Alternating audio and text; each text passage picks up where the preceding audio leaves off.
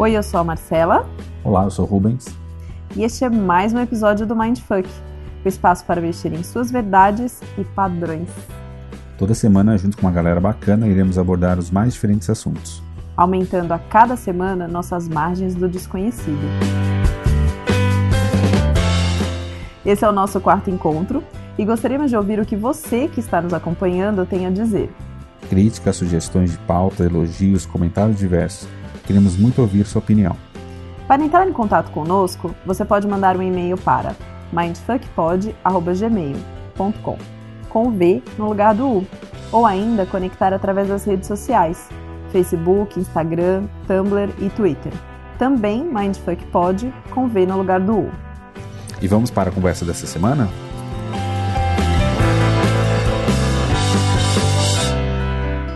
Vamos conversar?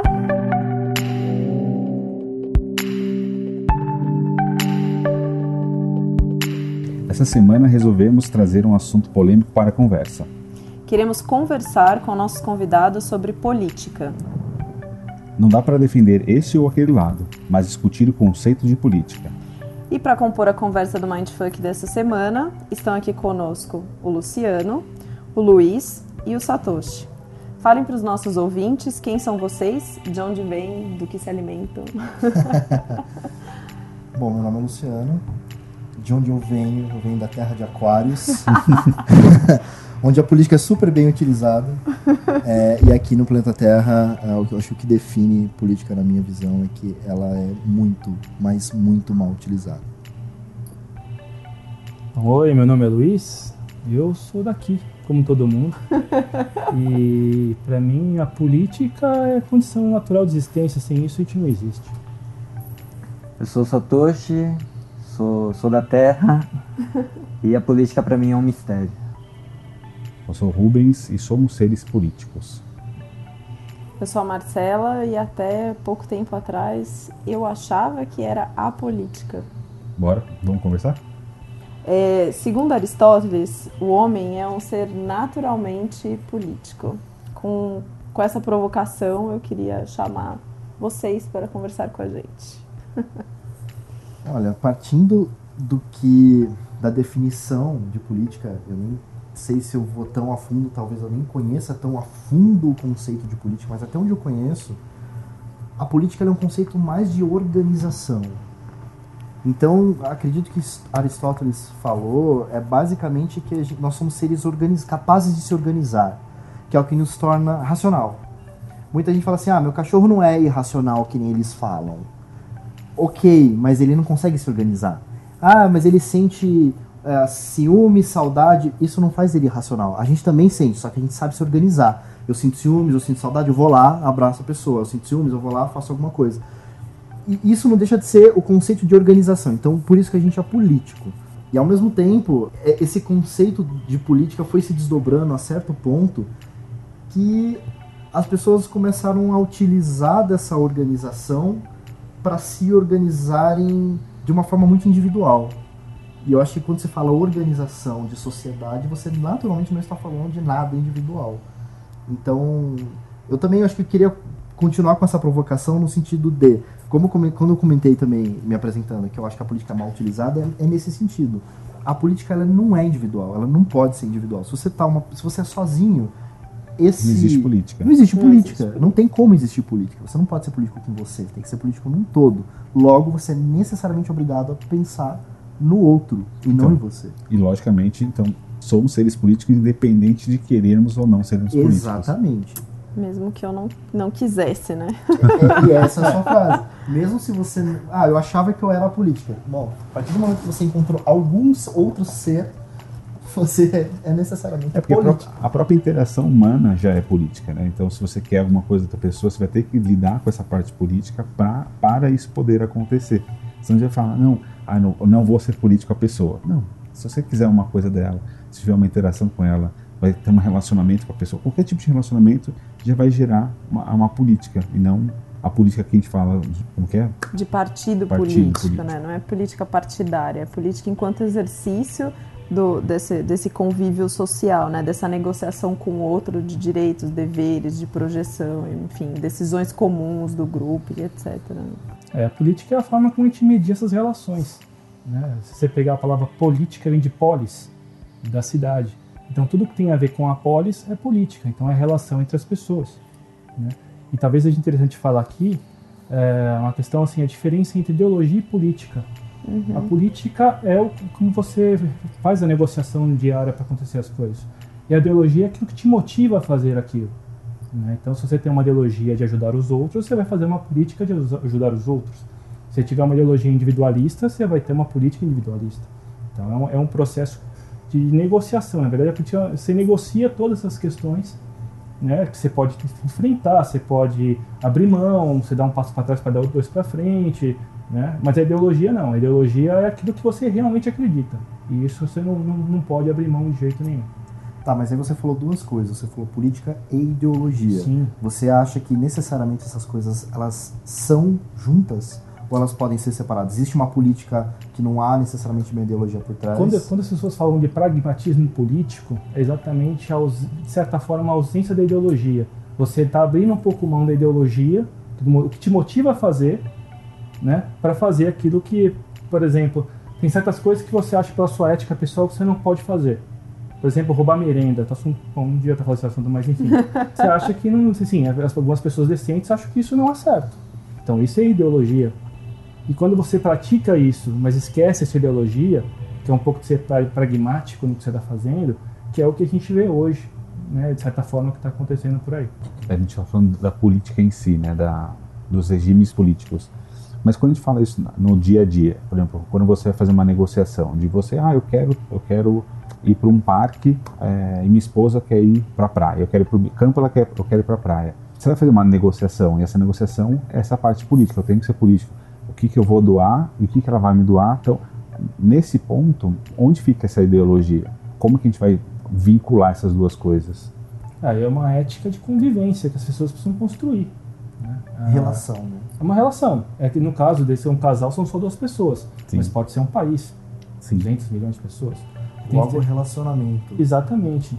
Exatamente. Relacionamento com um país. É isso, aí que a gente chega nessa coisa da, dos partidos políticos o relacionamento com o país. Se você tem a sua esposa, ela quer ir para um lugar e você não quer, a, por meio do relacionamento que você tem esses ganhos. Bom, agora eu dou, agora você doa. Se você não tivesse relacionamento, você não tem a menor obrigação de fazer isso. Sim. Então aí você já juntou isso com política, que também eu acredito que faz sentido, até pela figura do ser político, que ele tenta muito fazer esse relacionamento, dando tchau para todo mundo e sendo essa pessoa super feliz e perfeita, e tentando justamente ter essa, esse relacionamento nesse âmbito com os cidadãos de, dentro dessa organização, dentro dessa polis, né, da cidade. E eu acho que é, é, aí que é muito delicado, porque relacionamento você não constrói em um dia, dois dias, você constrói em um ano, dez anos. É confiança. É a confiança, exatamente. Só o ser humano é político ou os animais, será que são políticos também? Porque a, a política envolve um pouco de abrir mão algumas coisas para você ter outras. É inerente do ser humano ser político ou é inerente do animal ser político? Eu, eu posso tentar achar um caminho para isso. O ser humano ele tem consciência do que ele faz. Sim. Os animais necessariamente. Então o animal ele até pode fazer, mas de uma forma inconsciente. Então, eu, eu, diria que a diferença entre no caso de um, de um, cachorro de um ser humano é a questão da consciência. O, o ser humano tem consciência que ele é um ser humano. O cachorro tem consciência que ele é um cachorro? Então, a partir do momento que a gente toma consciência, a gente se tornou um ser político. Não sei se a política está vinculada à consciência, mas certamente. Não, mas a partir do momento que eu tenho consciência e eu tenho interação, eu vou. Eu não sei, se, eu não sei se eu posso dizer que um cachorro não faz política, porque ele não tem consciência. Talvez não no conceito de política que a gente esteja é. É, visando. Porque você fala assim, o político ele também tem essa questão territorial, oh, desculpa, o cachorro, é quase a mesma coisa. O cachorro, ele tem essa questão territorial, o lobo tem essa questão da matilha. Se é um cara de fora, ele, ele passa longe. Hierarquia, existe uma organização, existe uma hierarquia, existe uma organização, os passarinhos, a organização de como aquilo acontece. É, mas eu acho que o, a, o conceito de política, até mesmo que despertado por Aristóteles, até mesmo por, por Platão, quando escreveu República, que em cirílico, é, se eu não me engano, é políticos, é bem, é bem parecido. É, acho que tem muito mais da coisa da relação consciente. Acho que tem um pouco de consciência, sim. E racionalidade. Isso os animais não têm. Sim. É, o que ele fala bastante é que o homem ele não bastava ele se relacionar em grupos como família, apenas para subsistência, reprodução e proteção. E aí ele começa a se organizar em cidades e para evitar o caos, como esse grupo estava aumentando, para evitar o caos, eles precisavam eh, precisou inserir a política para exatamente definir essas regras de relacionamento para projeção da felicidade de cada um dos indivíduos, né? Então, tem uma coisa de tipo, vamos entrar num acordo em tudo. Então, desde quando você no seu condomínio decide que a partir das 10 horas é, é proibido fazer barulho, ouvir música alta, etc., ou que mudança é só final de semana, esse tipo de regra mínima de convivência já passa a ser um, uma questão de política do condomínio, por exemplo, nesse caso, entendeu? É, política é negociação para se chegar nisso. Isso. E aí, logo você tem que ter consciência. Tem que Sim, ter sim. consciência, exatamente. Não agradando a todos, mas tendo consciência. Então, política é negociação de duas ou mais partes, sempre. No mínimo. Acho que mais do que duas, acho que mais do que duas. Ah, eu acho que a partir de duas. Se você mora com uma pessoa, eu posso dar o exemplo da minha casa, eu divido a AP com um amigo. E a gente tem uma política interna. Coisas que eu posso fazer, coisas que eu não posso fazer, às vezes coisas que eu quero fazer, mas eu não vou porque eu combinei, simplesmente porque se fizesse comigo eu também não ia gostar. Ponto. É uma regra. É algo que eu precisei conversar com ele com consciência, ele precisou entender. Não deixa de ser uma política da casa. Política da casa de duas pessoas. Política da casa sozinho, eu, Luciano, morando sozinho. Acho que seria um eu, pouco me, eu vou me paranoico. punir por não ter Eu vou, me, feito. eu vou me punir porque eu deixei a luz acesa. Eu vou ter que pagar mais, só isso. Na essência é uma punição, né? Pois é, mas não minha, né? É Para mim. Mas daí tem uma coisa que você então, política é uma negociação entre duas ou mais pessoas. As cidades vão se construindo, as coisas vão acontecendo por conta de a relação, a relação Uma pessoas, organização política. organização para poder as coisas influenciarem. Vamos pen- pensar se o, o como isso se deu, né? E como que isso vai vai vai extrapolando, porque você falou, ah, tô na minha casa, duas pessoas já tem que fazer isso. Se a gente for aumentando isso, tipo, minha casa, meu prédio, meu bairro, minha cidade, gente vai ficando cada vez mais complexo, né? Eu acho que é por isso que também a política, nos regimes políticos, ela vai ficando tão complexa e tão difícil, porque como que eu vou atender todas essas pessoas, tudo isso para dar certo, né? É, Se você for imaginar que cada- um numa sociedade tem seu interesse, e os interesses são conflitantes, não dá para conciliar todos os interesses, então como, como fica a política nisso? Não, não dá, assim, o cobertor é curto, não dá para cobrir todo mundo. Quem fica de fora? É que daí a gente vai, vai entrando em coisas que podem ser muito conflitantes e opiniões muito diferentes, né? É, algumas pessoas vão falar ah, quem vai ficar de fora. Para algumas pessoas, para alguns regimes políticos, é irrelevante quem ficar de fora, porque essas pessoas realmente não fizeram alguma coisa. E para outros, não, tem que fazer tudo para essa pessoa. Gera uma conversa complexa, né? De, É muito complexo. co- co- porque os interesses, né? Tipo, ah, se eu quero ficar milionário, não me importa quantas pessoas vão ganhar. Então, essa negociação é porque eu sou mais forte, eu consigo mais. Então, isso vai ficando cada vez mais Mas mesmo, complexo. mas mesmo a relação entre duas pessoas, sempre tem uma pessoa que é um pouco mais dominante do que a outra. E na hora do, do- da negociação, alguém sempre sai um pouco mais privilegiado do que o outro. É inerente à negociação, à política. Mas daí tem uma coisa que o Satoshi estava falando sobre. Eu não falei nada.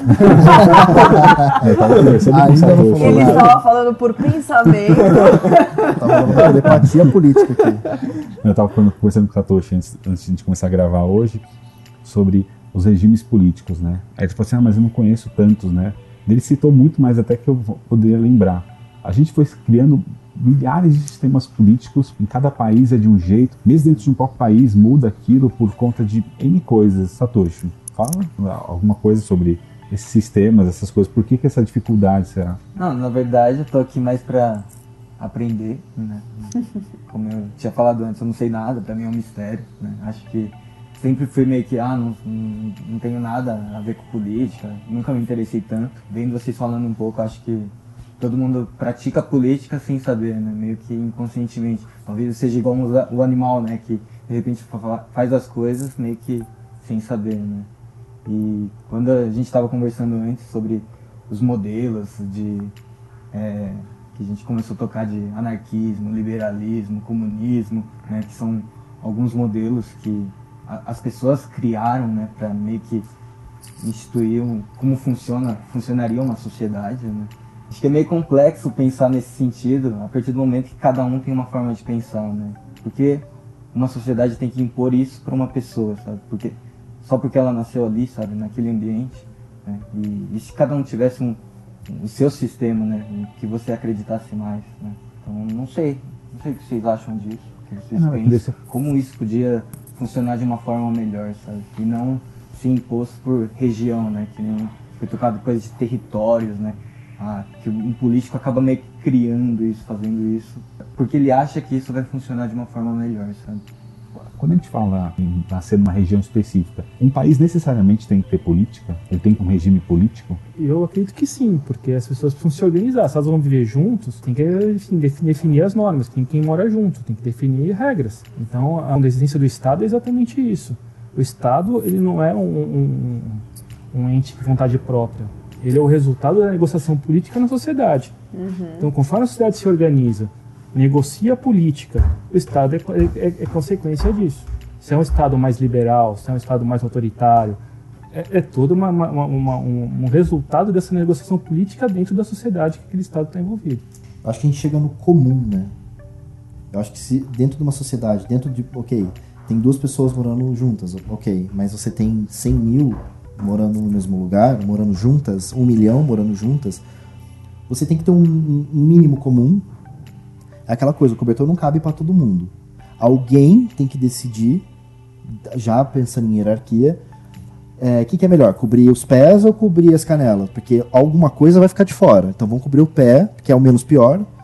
E ok, vai ter gente que vai, vai querer na canela, vai ter gente que vai ficar com o pé. é menos pior para quem? Então. Porque quem está no topo da sociedade decide. Exato. Quem está embaixo fica excluído. Exato, E pra esse era o ponto. Esse era o ponto que eu ia chegar. Ah, mas eu quero, meu, meu pé tá quente aqui, meu pé tá pegando fogo. Outra, não, mas eu não queria cobrir a canela. E aí, tá, mas aí você tem que ter um comum. E aí é que vai a minha, minha lacuna na história. Eu não sei se isso surgiu por consultas da maioria, se a maioria sempre foi a, a fundamentação majoritária da decisão dentro de uma regra política, porque se foi, aí você tem um, cal- um cálculo estatístico, a maioria quer assim, dane-se a minoria. Desde sempre é assim. Então, se eu acredito que seja mais ou menos por aí. É, até chegar no mo- modelos ultra avançados de política que é o que a gente tem hoje. Não que eles necessariamente funcionem. Mas ho- hoje, por exemplo, você diminui o índice de morte reduzindo a velocidade da marginal. Né? Ok, reduz. Se você gosta, você toma multa, você... não estamos falando disso. Reduz. Então você já tem um nível master assim de política. Mas voltando lá, de repente aquilo alguém teve que pensar. Bom, o que, que a maioria quer? Vocês querem morrer menos? Então, bom, deixa eu pensar aqui. Então a gente vai ter que fazer isso. E vai ser assim a partir de agora. E aí entre níveis hierárquicos e tal, mas acho que esse comum eu quero dizer talvez com a opinião da maioria. Eu não sei se foi necessariamente assim. É, então, eu entendo que essa questão do comum da maioria tá- é da democracia, que é um dos tipos de relacionamento. Que é uma coisa um relativamente tipos- recente na história da humanidade. é, que é um dos regimes políticos, porque antigamente não era assim, né? Quando a gente tinha monarquia, monarquia absolutista, que o rei ele tinha o poder que vinha é, legitimado por Deus, porque Deus escolhia o rei, enfim, e aí ele mandava nas pessoas. Depois a gente tinha a monarquia é, Constitucional. a monarquia constitucional, onde ele era eleito e o que ele governava passa, tinha, tinha Tinha uma série regras. de, É, o de absolutista regras. não tem regras. Ele faz o que ele Isso. quer e o constitucional tem regras que a sociedade, de certa forma, influi nas decisões. Isso. Então, a gente foi evoluindo e com a Revolução Francesa, com o Iluminismo, é que veio essa ideia da democracia, que é o que a gente tem hoje, malemalha, assim, acontecendo. Mas na verdade não. A democracia de 500 anos antes era É isso. comum. Não, mas esses- Para chegar na monarquia, para chegar nisso, eu acho que eu tô quando quando a gente começou a discussão, só vinha para mim assim 10 pessoas. Como é que essas 10 pessoas se organizam? É, é nesse comum que eu falo.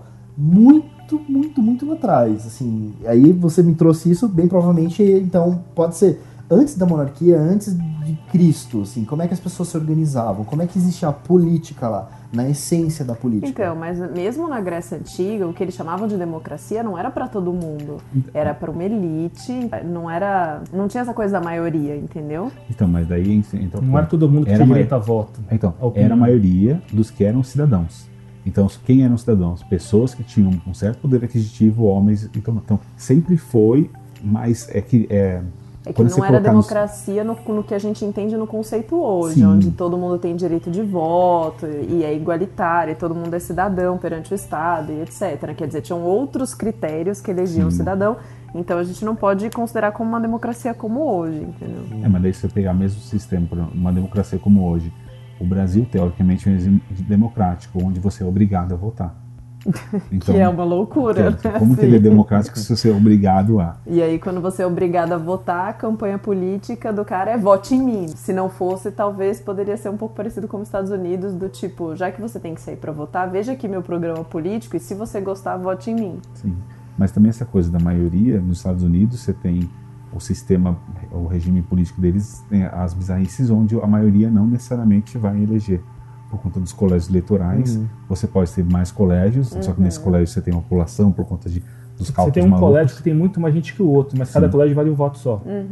É, tem, e tem pesos diferentes cada Isso, os- é, os mas assim, colégios. então não é o número de votos, mas os pesos dos colégios que combinados que vão dar o presidente. Ah, mas aqui no Brasil também é assim. Se pensar em deputados. É, o voto por proporcional. partido, é. Você tem o Mesmo coeficiente partidário que elege. Você tem, no Brasil é o seguinte, para deputado, para vereador, ah, que são eleições le- legislativas, você tem o voto na legenda, na verdade. Então você vê lá, aquela- aquele partido ou coligação tem 20 candidatos. Somando o voto dos 20 candidatos, dá para eleger três. Os três mais votados é que vão ser eleitos. Então, na verdade, você pode votar em um, mas o seu voto vai para o outro que foi mais votado que ele dentro daquela coligação ou partido. A gente está falando do- os, os regimes, né? Como que a gente chega em tantas variáveis de regimes políticos? Porque a gente foi adequando, né? Cada, cada, cada região do mundo adequou, daí fala, ah, mas ah, deixa o rei, que o rei decide. Ah, não, deixa o rei, mas ele não vai decidir tudo, eu vou decidir aqui. Ah, não, não precisa ter rei, já, é uma pessoa que eu posso tirar a qualquer momento. Ou a cada quatro anos. Se a gente for ver, assim, não existe um, um- um regime, é, ah, não, a democracia republicana é de tal forma. Não, porque em cada país ela tem um jeito diferente de ser aplicada. Será que, uma coisa que o Satoshi falou, que a pessoa nasce hoje, ela é obrigada a seguir aquilo que está na região. Será que realmente o anarquismo, não, existe um anarquismo assim, mas será que esses sistemas, dá para ter uma evolução pra, de ser um ser político mais comunidade e menos de nação? Porque 200 milhões de pessoas por uma, uma presidente, ah, no Brasil 200 milhões, nos Estados Unidos é 250 milhões, ou um bilhão na China. Será que realmente esses regimes políticos eles são possíveis? Que o Urval fala muito sobre a. Hoje em dia você tem. Ah, eu nasci no Brasil, só que não vou ficar limitado ao Brasil. Eu posso viajar para a Europa, é, ou então ter com, me identificar com um problema mais na Itália do que do Brasil, ou me identificar com um problema na África. Se a gente está cada dia mais global, esses regimes têm um sentido para a população em si? Na verdade, o- quando a gente fala em regime, a gente tem que lembrar de Estado, que é a organização da sociedade. Como você se organizou, virou Estado. E, e- e essa questão né, do, do regime tem a ver com isso. Por que, que tem tantos regimes diferentes? Porque em cada região, em cada sociedade, tiveram confrontos. E que de cada confronto foram resultados diferentes em cada lugar. Alguns, um lado ganhou mais, outro outro ganhou menos, e teve essas variações conforme a, história, a desenvolver das, das coisas. E aí você comentou do anarquismo né? Porque essa questão da, da hierarquia do Estado, que você, se você o cidadão ele é sujeito a- a imposições do Estado. Eu te faço uma pergunta inversa. Será que o cidadão está preparado para a liberdade total? Será que se não, a partir do momento que você libera o cara de tudo, agora você pode fazer o que você quiser, o que será que esse cidadão vai fazer? Como ele vai reagir? Eu acho que ele vai buscar um novo modelo para atender a- os hábitos culturais que ele tinha antes, né? Não só cultural, como, como um todo, eu acho. Porque a gente nasce buscando sempre formatos, eu acho. Acho que essa questão da liberdade é um pouco complexo quando a gente pensa individualizar cada ser, né? Quando a gente começa a pensar em sociedade, isso eu acho que é bem difícil. É por isso que essa pergunta eu acho que não, não, não tem resposta, assim, eu acho. Eu, eu- eu perguntei É, mais tem- pelo sentido, essa pelo seguinte, porque é, a gente vê essas pessoas falam assim, tipo, eu não me meto com política. Entre aspas, poderiam se chamar analfabetos políticos. É, elas, têm, elas têm que conviver. Então, assim, elas viveram no modelo. Será que a partir do momento que assim, não existe mais esse modelo, será que elas realmente vão querer procurar um outro modelo? Elas estão acostumadas, vivem naquele modelo. Mas daí entra no ponto que a gente estava falando. Somos seres políticos, independentes da política. Então, se, é, esse modelo é só uma construção que a gente foi construindo com o tempo para existir um conforto ou uma, uma organização mais fácil. Se somos seres políticos, a política em si, ela, é, esse modelo não é necessariamente fechado. A gente coloca muito esse- os modelos democrático, republicano, é, eles, eles como modelos fechados, onde eu não posso ir, ir contra por conta de ter nascido nessa região. Acho que é um pouco disso que o Satoshi falou. Então, eu, eu nasci nesse país, então eu vou então eu tenho que me contentar e ser com esse modelo e falar assim, ah, eu tenho que lidar com ele pronto. Mas se eu sou um ser político, eu posso não fazer esse, mas pirar para outro modelo político qualquer. Mas a questão é a seguinte: nós sabemos que assim, se a política e o Estado é o resultado da organização da sociedade, ou seja, então se você quiser organizar diferente, você pode, mas as pessoas não têm a consciência que pode ser diferente. Quando o cara, entre aspas, é um analfabeto político, ele acha que política é aquilo que ele está vendo ali e que ele não quer se envolver. Sim. E ele não consegue ver que tem outras possibilidades porque ele não se envolve. Por isso que eu pergunto a questão da liberdade. Porque por mais que você dê a liberdade para ele, será que ele está preparado para entender que ele pode outras coisas? Mas aí vamos fazer uma extrapolação teo, é, hipotética. Não, eu, eu, só não estou defendendo nada, mas só levantando a provocação. É, é, sim. Acho que é bom até para poder recuperar essa coisa do, do anarquismo, porque eu estava escutando o SciCast de política e eles estavam falando sobre regimes políticos, eles chegam no anarquismo, que é exatamente um modelo do que o Satoshi está falando, que é onde as pessoas, a população se autogere. Não tem mais a figura do Estado e eles se autogerem. Não necessariamente isso é o caos. Então, eu acredito que, como nós somos seres políticos, se chegasse no momento onde a figura do Estado deixasse de existir, as mesmas pessoas que são esses analfabetos políticos que a gente está chamando aqui, pela necessidade da relação, eles teriam que construir uma política a partir do zero entendeu? Então, talvez a gente passasse por um momento de das pessoas se sentirem perdidas, de não saber, mas pela necessidade. A gente vai ter que interagir, então a gente vai ter que se organizar de alguma forma, entendeu? E as pessoas acabariam se organizando com o tempo. Por isso que eu quis provocar no começo sobre seres políticos. Eu não posso ser analfabeto político porque eu já faço política. Sim, Nasci sim. Político. É que a gente falou até entre aspas, sim, é porque, na verdade, eles não têm consciência de que eles são políticos, né? Mas sim. eles são políticos. É, é, só a consciência de ser político. Na essência, somos todos políticos. Né? de política. Exatamente. É o que o pessoal está falando, você está falando. Política é aquilo que está ali. Não curto, logo não sou político. Sim. Não é isso. E a partir do momento que ele não tem a consciência que pode ser outra coisa, ele não imagina também, não percebe que pode ser organizado de uma outra maneira. Inclusive, é, uhum. porque assim, se a sociedade se organizar e achar que não precisa ter Estado, não tem, não precisa. É, hoje a gente tem no Brasil 35 partidos políticos é, registrados lá, legalizados, e mais de 20 na fila para serem legalizados. Isso significa que tem gente que nasceu e falou: Eu não pertenço a esse lugar, essas coisas não, não me representam, não estou identificada e eu quero fazer um movimento aqui com, com o meu grupo para tentar fazer uma coisa diferente. Então, isso é um, é um sinal de que existe esse caminho e Mas... que você precisa construir isso. Mas eu acho que fazer um partido novo não quer dizer que ele quer mudar um sistema. É, Sim. esse é o meu ponto. Eu não acho.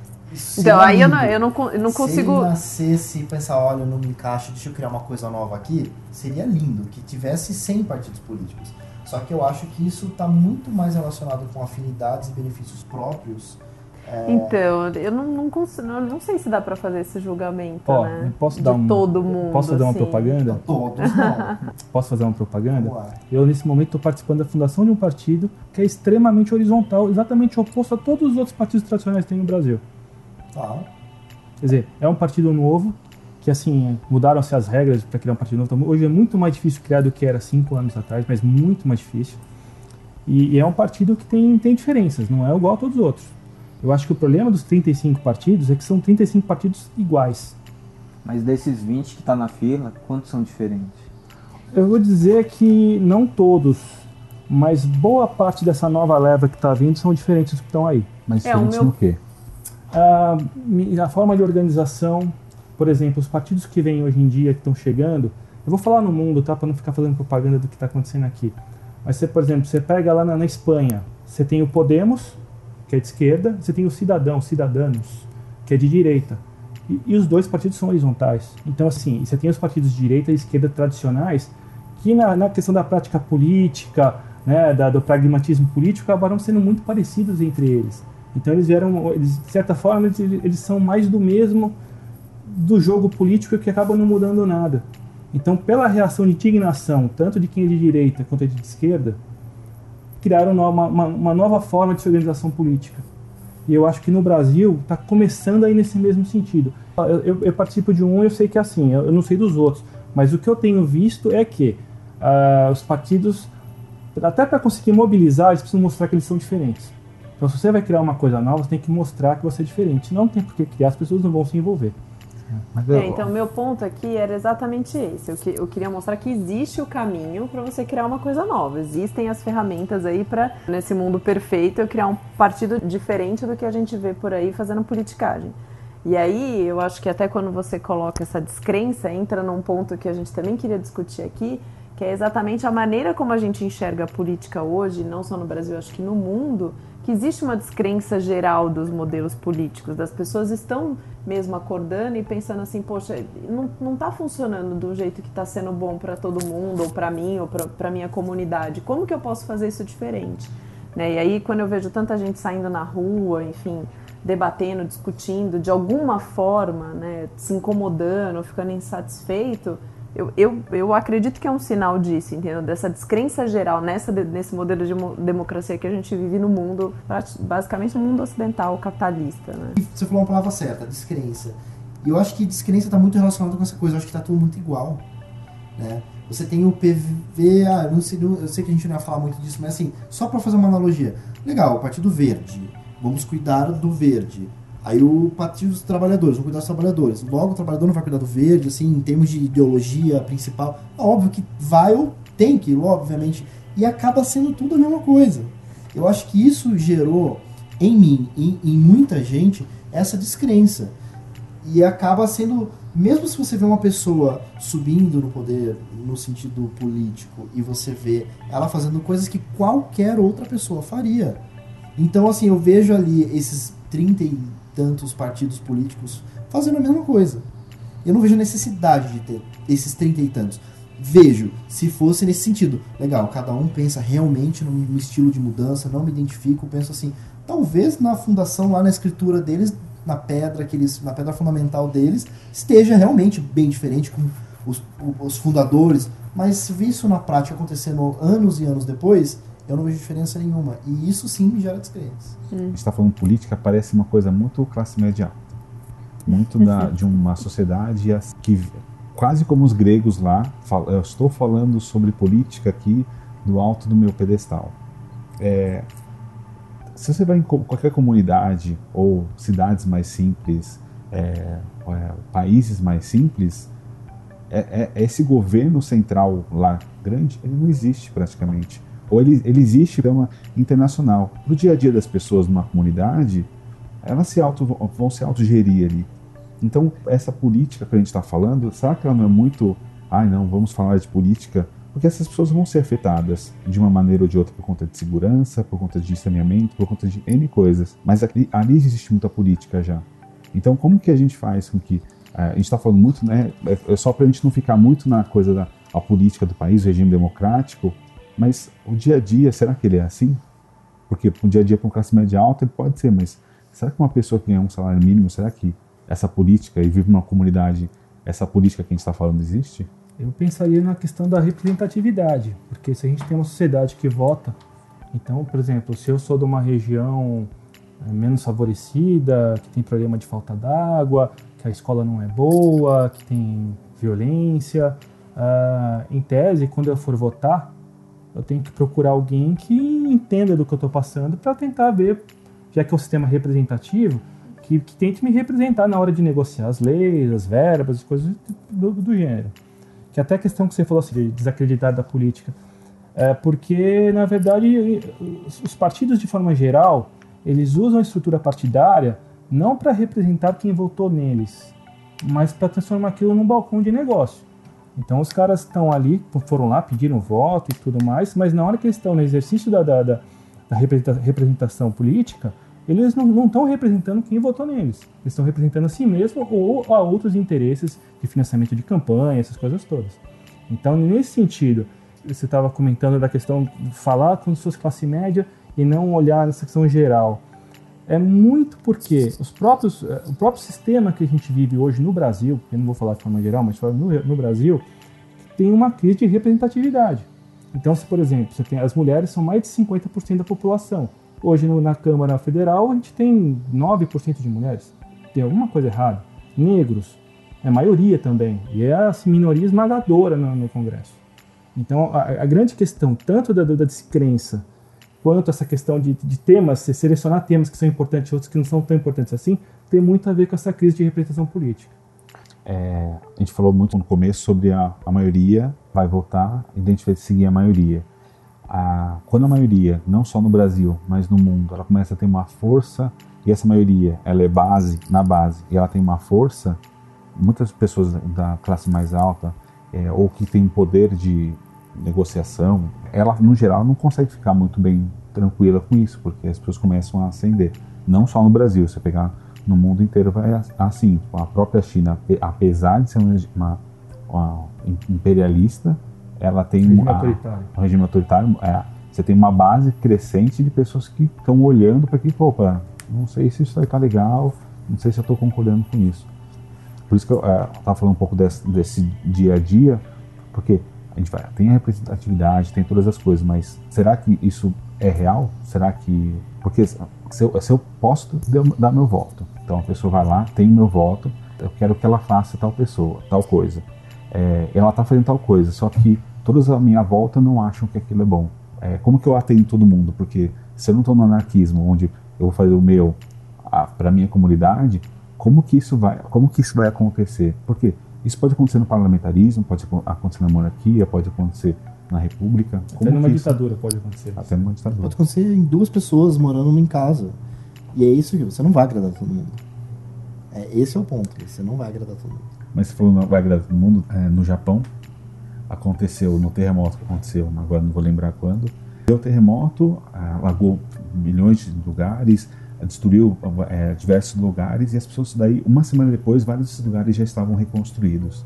E as pessoas, ah, o Japão é muito melhor em tal coisa. Mas lá o regime não é democrático. Então, para liberar uma verba, para liberar algumas coisas, simplesmente o cara falou, faz e ponto. Não tem que pedir permissão para ninguém, não tem que passar por um parlamento, não tem que passar por ninguém. Ele fala assim, vai e faz. Como também na China. Várias coisas. Ah, não, mas a China construiu uma ponte assim, assim, assado, em três meses. Mas ninguém aqui no Brasil, eu não poderia simplesmente contratar uma pessoa é, a, a, um custo ridículo diário para ela. E eu vou simplesmente contra, construir porque é minha vontade. Eu sou o imperador, eu sou um deus, sei lá. É, mas aí a gente entra. Quando a gente fala de política e organização de pessoas, a gente não pode esquecer que, justamente, a gente está falando de pessoas. Sim. Você tem ali a construção psíquica de cada um, você tem o ego, você tem o neurônio espelho que quer fazer aquilo que o outro tem. Isso está na nossa programação cerebral, independente de, de, da organização e de, de regimes e partidos políticos. E tem a questão cultural também. Como nós somos aqui no Ocidente e como a, a coisa aconteceu lá no Oriente uma das coisas mais gritantes que eu consigo ver é que, por sinal, ele é infinitamente mais coletivo do que o brasileiro. Ele joga, ele, não é que ele não, joga um papel no chão porque é proibido.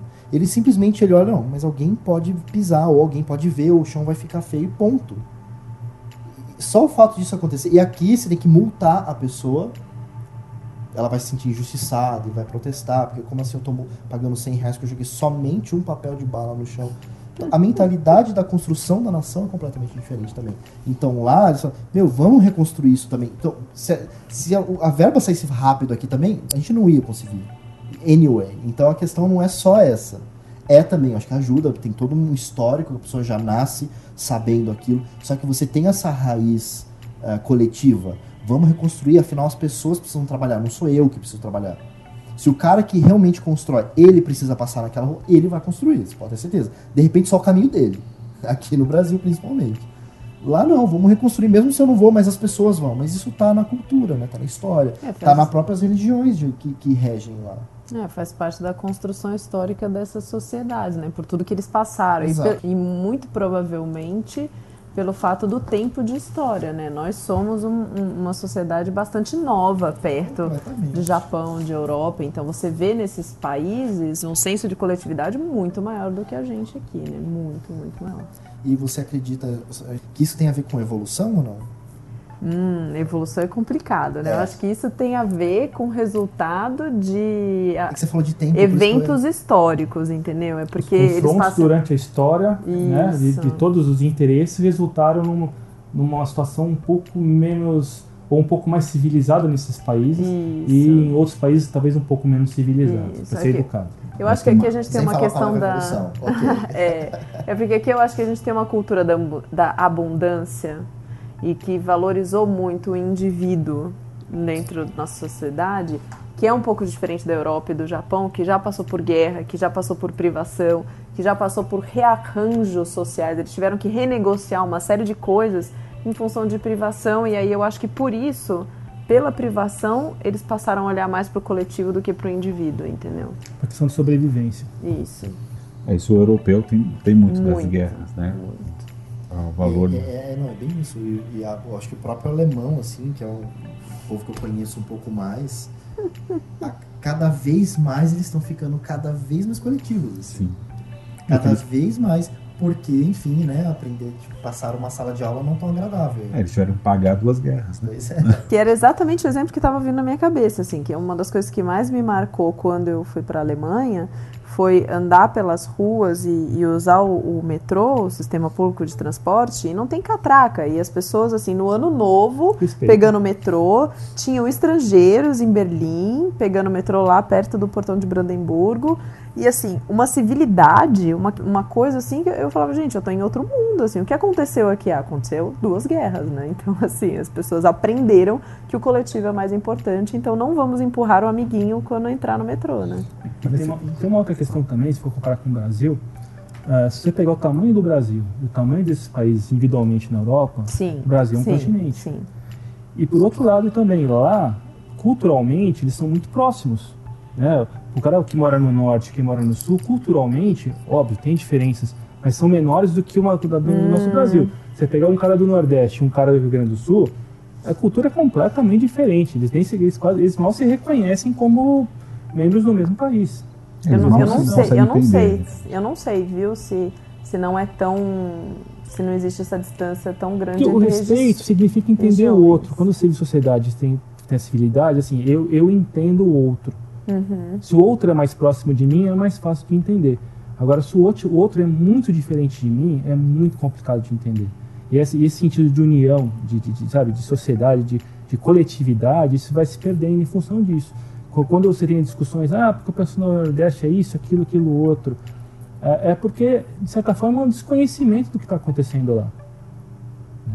E, e eu acho que essa questão também da, da- da civilidade tem a ver com isso. De, de você se sentir pertencente a algo mai, amplo, É maior que maior, você. Eu acho isso, que vai além é. de você reconhecer o outro. É você entender que você, enquanto indivíduo, você é menor do que você enquanto membro de, uma, de um coletivo. Então, vai além de eu entender o outro, vai além da empatia. Vai entender que o social é maior do que o Mas individual. você precisa ter um, alguma coisa que grude todo mundo, que junte todo mundo nesse coletivo. E quando você tem diferenças muito grandes, é mais difícil que isso aconteça. A gente, o Brasil, pega muito da cultura americana, pra, que é uma Uhum. cultura muito individualista. O americano ele conseguiu, é, não vou lembrar agora o- a data, ou quando começa, ele começa a fazer esse senso de, é, de cultura. Não é uma coisa que tipo, ah, o americano é muito patriota porque ele é simplesmente. Não. Na verdade, um, é, acho que é Reagan que faz isso, não vou lembrar. Ele começa a dar um desconto no imposto, a pessoa para de pagar um imposto no cinema cada vez que a bandeira dos Estados Unidos aparece ou o hino é cantado.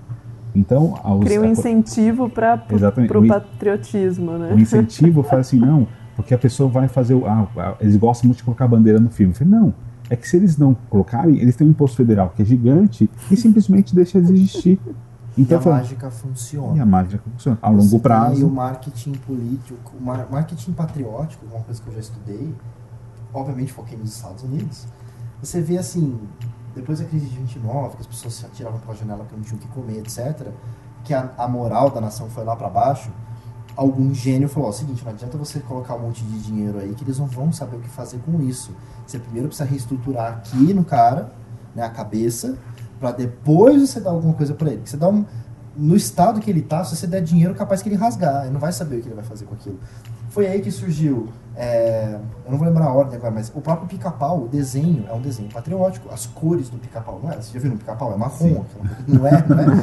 Ele, ele não é azulzinho, branco e vermelho das cores da bandeira dos Estados Unidos. É o que, que o pica-pau faz? Ele ri quando ele tá com fome. E se ele pega, ele pega mesmo. É, é, ele é o típico, vamos, é, é, o que o americano precisava entender que ele tinha que ser. Inconscientemente ele se reconhecia. Superman, é justamente, ele tem um ponto fraco. Ele é um cidadão normal, ele é só um jornalista, mas ele salva o rolê todo. e, e, tem milhões de outros exemplos que fazem isso com a nação americana, assim, em específico. E sim, funciona. Funciona é, mas... de uma forma bizarra. É, agora, aí eu já, eu já não sei se essa questão do patriotismo, como o americano tem, se a gente pode extrapolar para poder falar de Japão e Europa e etc. Porque daí eu acho que o que acontece nesses países é mais uma questão mesmo desse entendimento do coletivo e não necessariamente uma identificação com os valores do são país, entendeu? É. São, coisa, são, é são patriotismos né? diferentes. Um patriotismo você pensar no ser humano e outro patriotismo até porque foi implantado na sua cabeça. Eu, eu morei um tempo nos Estados Unidos, você anda na, na rua, a cada duas casas uma tem bandeira dos Estados Unidos. Normal ele sabe o nome, você vai conversar com um americano, claro que obviamente eu estou generalizando, se algum americano estiver ouvindo isso, mas é, você vai conversar com um americano, o americano não sabe qual país faz fronteira com, mas ele sabe o nome dos afluentes de todos os rios e sabe o nome do sobrenome de todos os presidentes, a história de todo mundo. Porque a nação ela foi fundada dessa forma. Vamos, vamos entender aqui primeiro para depois a gente pensar. Claro que na prática é, é quase o contrário, né? Globalização, mas, é, mas se você pega o cidadão americano. E, Agora pensar neles, faz muito bem para eles isso. O que eles não eles não têm, eles têm uma coisa que eu acho que é bem consciente assim, você tá atravessando a rua e a pessoa ela tá lá segurando a porta para você, ela já viu que você tá atravessando a rua, ela tá, ela não te conhece, ela não vai te falar oi, ela não tá sorrindo, né? É diferente do que a gente acha que é que ela virou sua melhor amiga porque ela tá segurando a porta. Ela tá esperando você atravessar a rua e segurando a porta porque ela meio que deduziu que você vai entrar pro mesmo lugar. Aí você entrou, então acabou. Mas ela segurou a porta, ela falou, por favor, ela falou obrigado, desculpa, para absolutamente tudo. Eu acho que, eu nunca fui pro Japão, aliás, é um sonho meu ir pro Japão, mas pelo que eu ouço, isso é um pouco mais natural. Eles fazem porque eles sentem a necessidade do, do contato do ser humano. Embora eles também tenham, eles não são calorosos como os brasileiros, mas a, a organização, acho que a motivação é diferente, né? Uma é esse senso do coletivo, e o americano sim é individual, mas ele, eu acho que o que sustenta é esse, esse coletivismo nele é o patriotismo. Sim, você falou do Japão, me veio na cabeça que aqui no Brasil, quando a pessoa às vezes está. Ela não quer ficar gripada, ela coloca um, um pano na boca ou uma. A é, máscara. A máscara. No, no, Japão, na verdade, a pessoa coloca porque ela está doente, ela não quer passar para o restante das pessoas. Então, ela está pensando sempre tão no todo que ela, tipo, não, não, eu vou ficar, eu vou ficar em casa, eu vou colocar isso, porque eu não quero transmitir a minha. E, e a gente pode voltar para a questão da política aquela sociedade, quando negociou entre si, achou que aquilo era política de convivência entre eles. Então a gente volta para o começo da conversa. Que aí você entra na ideologia. Que aí sim tem a ver a organização e você tem a sua ideologia a partir dos seus princípios, das suas crenças, a partir do ser humano como um todo e a partir de tudo que disso que você aprendeu aplicado à convivência. Não, acho que voltando um pouco à questão do Japão lá, eu acho que não é nem questão de pensar no próximo, sabe? Porque eu acho que eles nem pensam, né? Porque eu acho que é tão automático, tipo andar de bicicleta, dirigir um carro, que as coisas acontecem naturalmente, né? Eu acho que o processo acontece muito na, na educação dentro da escola.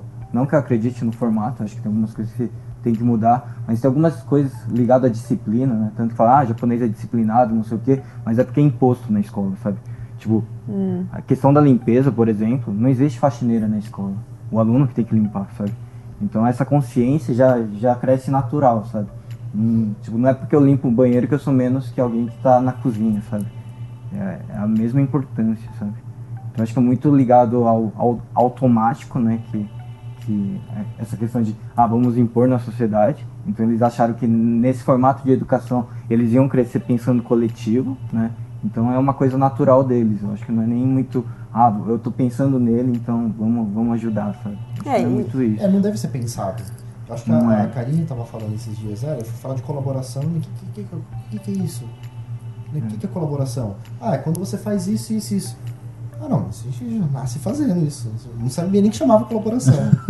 é mais ou menos essa linha. Você não pensa para fazer, né? Já está embutido. É cultural. É, tipo, você vai comprar, tem o caixa ali, você paga, pega o troco, sem ninguém tá olhando, sabe? E tipo, quando você fala, ah, e se alguém não pagar? Aí tipo, o cara olha pra você, tipo, você roubaria, sabe? É meio, meio estranho isso, mas.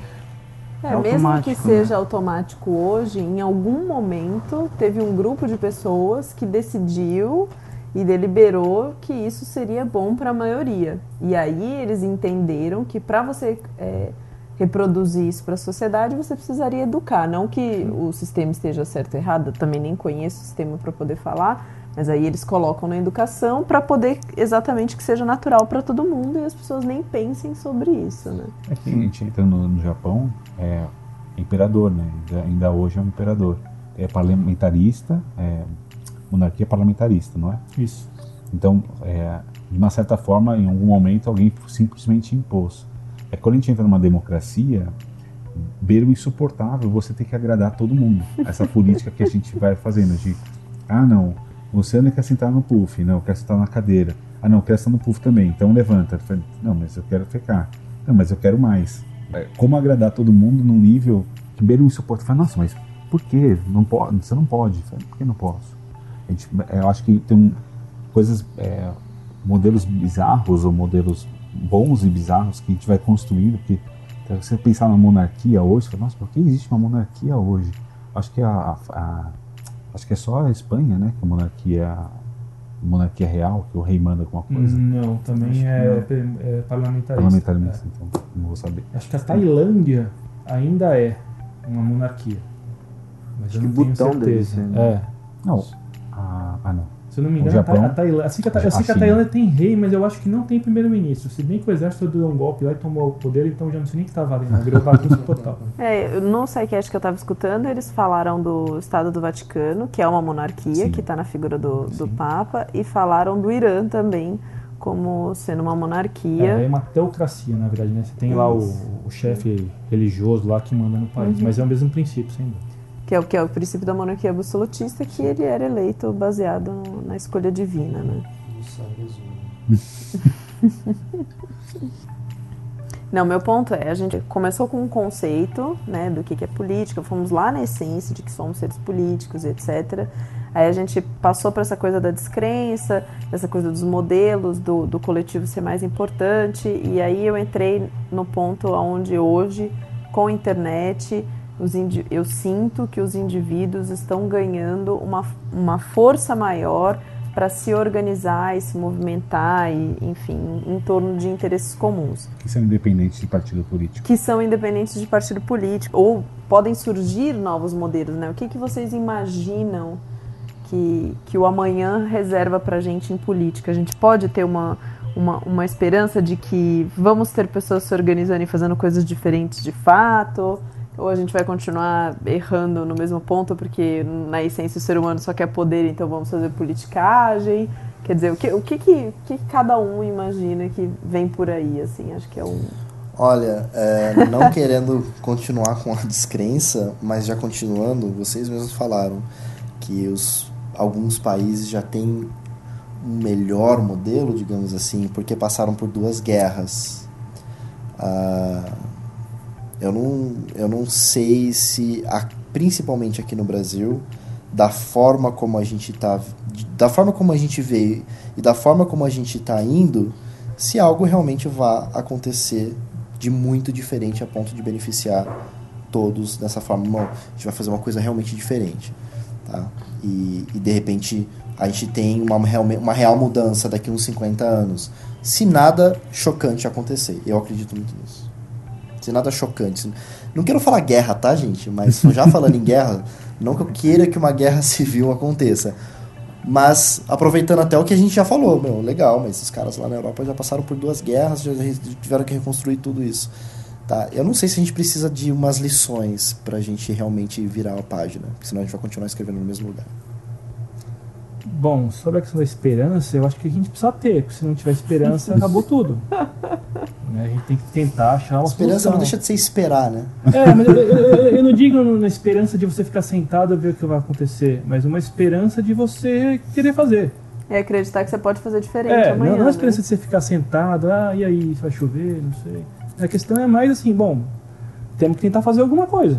Ou senão já entrega de uma vez, pega pros índios e vamos embora, né? Assim, a história. Olha, tô, né? É, é, é Tamo- tamo quase dúvida. Sem pensar, mas... Então, acho assim, com essas novas tecnologias de, de comunicação, né, as redes sociais virtuais, Facebook, enfim, o que for, as pessoas, de certa forma, elas estão mais próximas. Elas conseguem se ouvir e se identificar com outras e, de repente, formar grupos, se organizar com pequenas atividades, sei lá, vamos arrumar a praça do bairro, vamos é, pintar aquele muro que tá sei lá o que, vamos fazer plantar árvore no parque. Então essas pequenas coisas somadas se tornam uma grande coisa. E a evolução natural disso é a organização e, e- e se aprimorando e de repente vir até se tornar um partido político. né? Eu, eu não acredito que o país mude de cima para baixo. Você precisa chegar numa presidência da República para mudar o país. Eu acho que é de baixo para cima. É o povo se organizando e pressionando quem está em cima, já que não, não somos uma sociedade horizontal, existe a hierarquia, ah, é, é- a pressão de vem de baixo para forçar quem está em cima, seja quem for, de que partido for, que pessoa que for, a tomar atitudes que sejam em prol da, assim, do, no mínimo de civilidade de uma sociedade que precisa viver, né? precisa se organizar para viver. E essa pressão, naturalmente, vai, acabar- vai fazer com que essa distância entre quem está em cima e quem está embaixo diminua. Não sei se é utopia pensar que uma cidade pode ser totalmente horizontal, né, uma anárquica. Mas eu acho que a gente precisa tentar. E eu acho que é, é da soma das pequenas coisas que a gente vai construir um- uma sociedade diferente, um país diferente, seja o que for. Mas daí só uma coisa, quando você é, tem esse movimento de baixo para cima, a gente pode ter uma grande ruptura, né? Uma, grande, uma, uma grande guerra. E daí será que as pessoas querem é, fazer uma. é, porque a gente ver pessoas que fazem é, é, protestos de, violentos ou protestos de destruição de coisas, para a maioria é, das pessoas é tipo, nossa, que absurdo, eles estão quebrando tudo.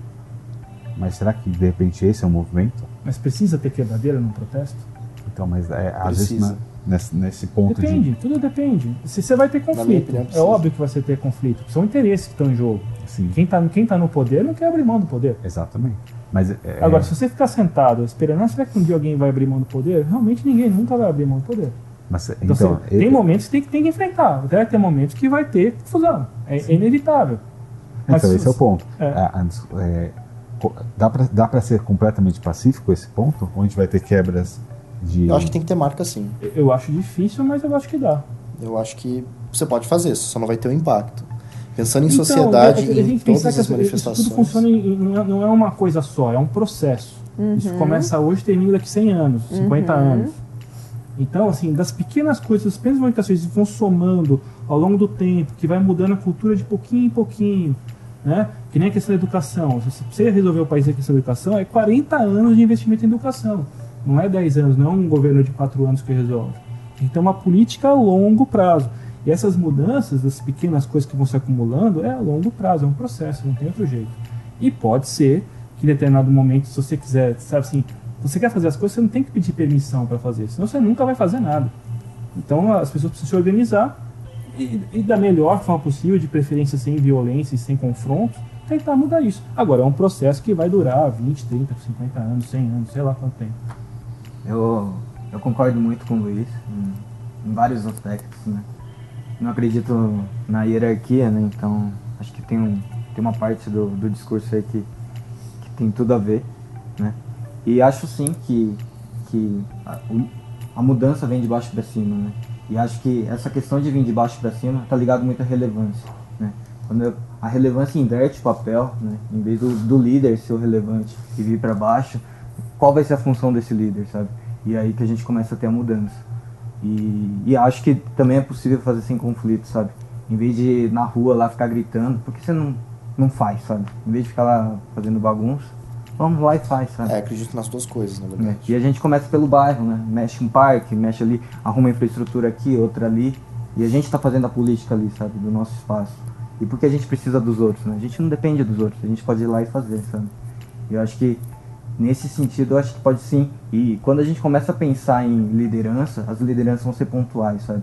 Nesse momento, um vai ser o líder, mas daqui, sei lá, um mês, daqui não, não precisa ser mais ele, pode ser outra pessoa, sabe? E as coisas vão mudando, assim, sabe? Automaticamente. E eu acho que não vai levar 100 anos isso. Acho que esse processo com o mundo mais conectado, isso não passa de 20 anos, sabe? Eu espero. Acho que essa mudança começa a mudar bastante. Pessoas otimistas.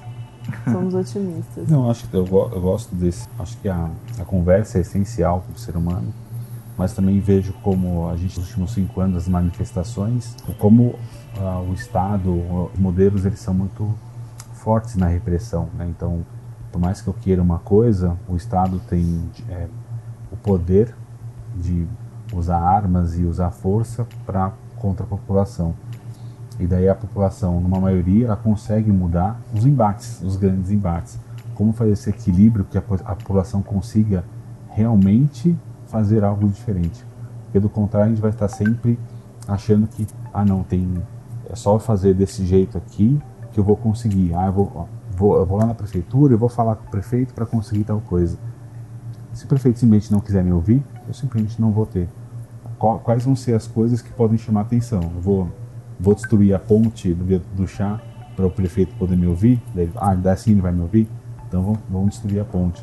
Acho que não é nem, nem ao céu nem ao mar. De ser completamente pacifista pode ser um problema, mas também sair quebrando tudo também é uma grande imbecilidade, porque senão a gente fica no, nos extremos. E qualquer extremo sempre vai dar esse, essa problemática. Né?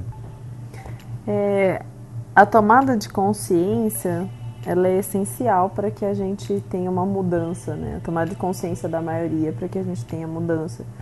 E a gente vê hoje alguns movimentos em comunidades, em bairros, as pessoas se organizando porque elas não encontram, é, não se veem refletidas no, no representante, elas não veem um caminho para fazer as soluções com o representante que está ali e elas vão resolvendo os problemas na comunidade.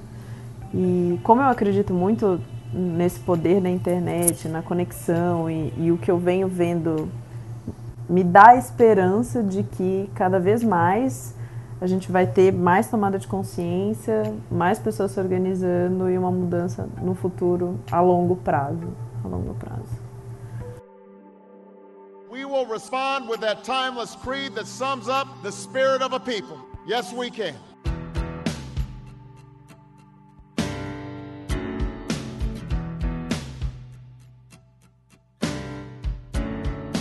Vamos pro meu Mindfuck? Vamos compartilhar nossas indicações, filmes, livros, séries, atitudes e afins, e mexendo com nossas verdades e padrões.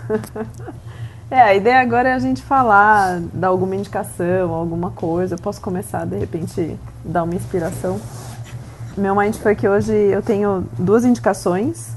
Uma foi o podcast que eu escutei, é, do SciCast, o podcast número 49 sobre política, que quem quiser conhecer um pouquinho mais é, os regimes políticos, um pouquinho dessa parte mais educacional da política, né? Que aqui a gente com, com certeza cometeu várias gafes nessa conversa. Ele é bastante enriquecedor.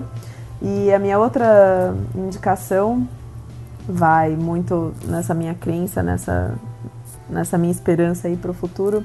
É o livro de um, de um sociólogo, professor americano, do Clay Shark, que chama Lá Vem Todo Mundo, onde ele fala exatamente essa questão de como a tecnologia, as redes sociais, está colocando na mão dos indivíduos esse poder de se organizar sem a intermediação de empresas, partidos políticos e instituições. É um livro fantástico, assim, dos livros e TEDs, tudo que o Clay Shark escreve, eu, eu gosto de ler muito e recomendo, mas especificamente com relação ao tema, lá vem todo mundo, o poder de organizar sem organizações. Bom, uh, eu indico, obviamente, República de Platão.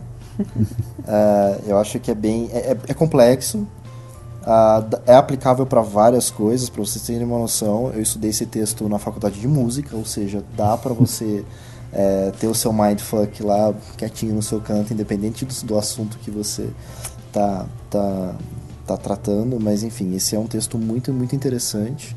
É um ensaio muito interessante. E eu acho que eu vou um pouco além. Eu lembro que quando a gente estava conversando, a gente chegou no ser humano, né? Porque afinal a gente está falando do, da, da, da programação, né? Do, da programação cerebral das pessoas ali, do, do da construção psíquica, né? Para ser mais específico. E tem um livro de Martinez de Pasquali que uh, era um místico, esotérico, etc., que chama Tratado da Reintegração dos Seres.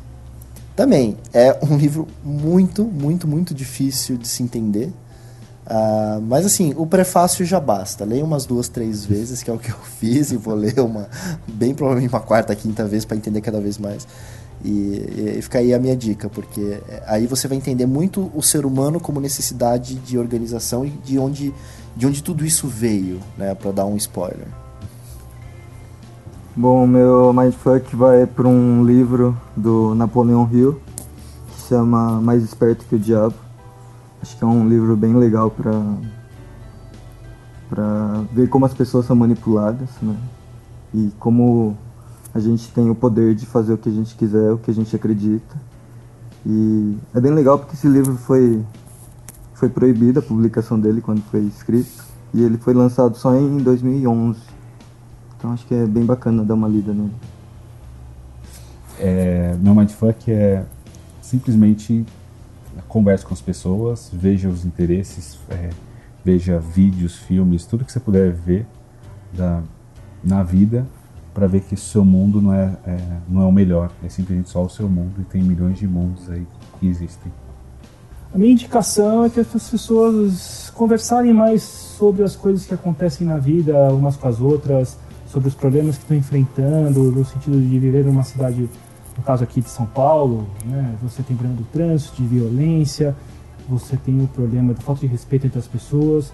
Eu acho que é conversando, tentando escutar os outros, a gente vai chegar numa solução muito mais interessante do que depender das coisas que vêm dos outros. né?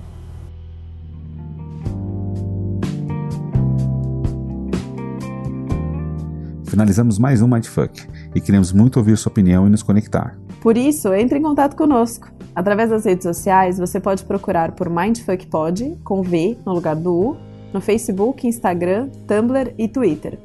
Também não esqueça de assinar nosso feed no SoundCloud. E se você está gostando dos nossos encontros, conte para os amigos, para a família, para os companheiros, para todo mundo.